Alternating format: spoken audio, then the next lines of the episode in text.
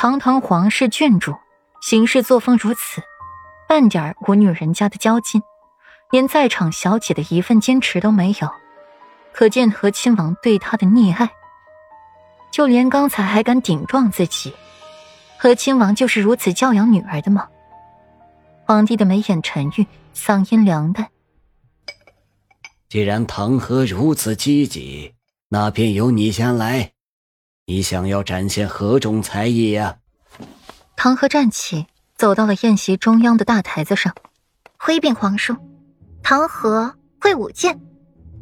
平城女子无非就是写写画画，或者一展歌喉舞姿，抚琴吹笛，这舞剑倒是少有。唐河这般一说，不由得勾起了皇帝的兴趣。命人搬来了屏障，唐河藏身于屏障中，依稀间只看到了朦胧曼妙的美人身影，闪跃在了屏障上，柔美身影轻盈的印在了帘子上面，伴随着飒飒的热血剑鸣，玉手持银剑，手腕轻轻旋转，破开这做过准备的屏障，银剑也如同闪电一般的快速闪动，银光闪闪。宛如一个将军被困险境，突破重围模样。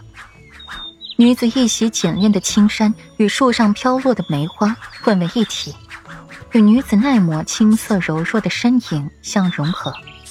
眉眼坚定，凌空将女儿家的柔弱敛去，宛如一个圣战的女将军。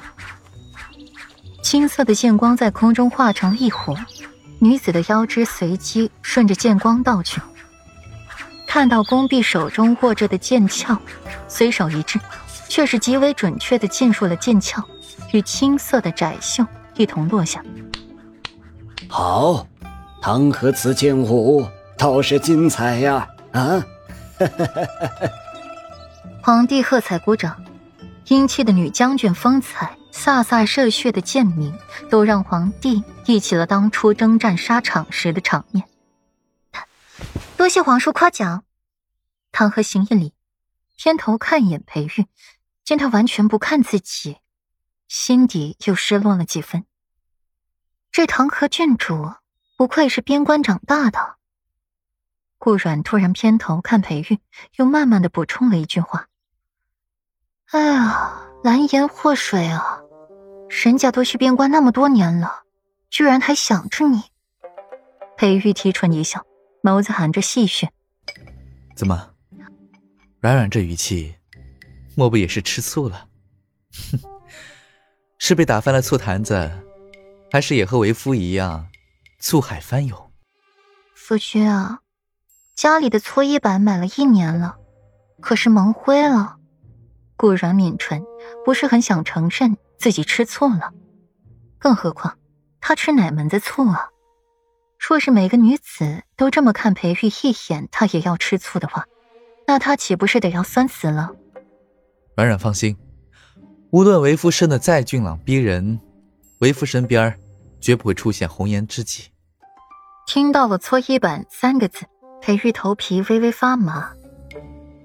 之前裴尚和柳岩那会儿，他没少见裴尚跪呢。没错，跪过搓衣板来找他求药老的时候，那膝盖，裴玉强迫症有点严重，直接就看不下去了。而这小美人突然提起，肯定是早有预谋了，只是没有好机会。顾软的脸色一黑，闷声开口：“我不是在夸你长得好看。”“嗯，为夫知道，为夫长得本就好看，用不着夸。”裴玉揉揉顾软温暖的小手，得意洋洋的。一旁听到小夫人两人的对话。